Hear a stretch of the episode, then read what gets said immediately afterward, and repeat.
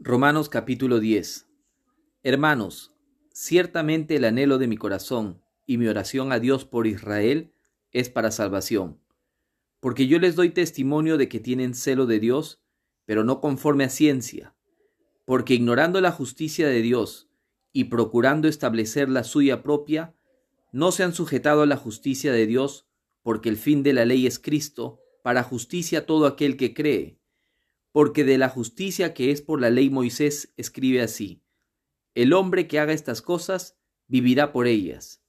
Pero la justicia que es por la fe dice así, no digas en tu corazón, ¿quién subirá al cielo?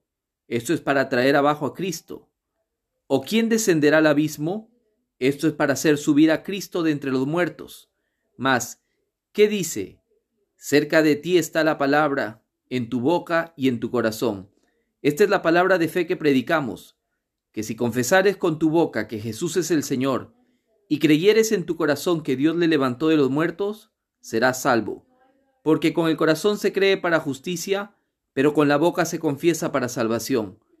Pues la Escritura dice, todo aquel que en él creyere no será avergonzado, porque no hay diferencia entre judío y griego, pues el mismo que es Señor de todos, es rico para con todos los que le invocan porque todo aquel que invocar el nombre del Señor será salvo. ¿Cómo pues invocarán a aquel en el cual no han creído? ¿Y cómo creerán en aquel de quien no han oído? ¿Y cómo oirán sin haber quien les predique? ¿Y cómo predicarán si no fueren enviados? Como está escrito, cuán hermosos son los pies de los que anuncian la paz, de los que anuncian buenas nuevas. Mas no todos obedecieron el Evangelio. Pues Isaías dice, Señor, ¿Quién ha creído nuestro anuncio? Así que la fe es por el oír y el oír por la palabra de Dios.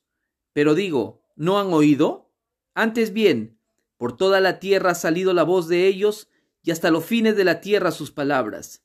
También digo, ¿no ha conocido esto Israel? Primeramente Moisés dice, Yo os provocaré a celos como un pueblo que no es pueblo, con pueblo insensato os provocaré a ira.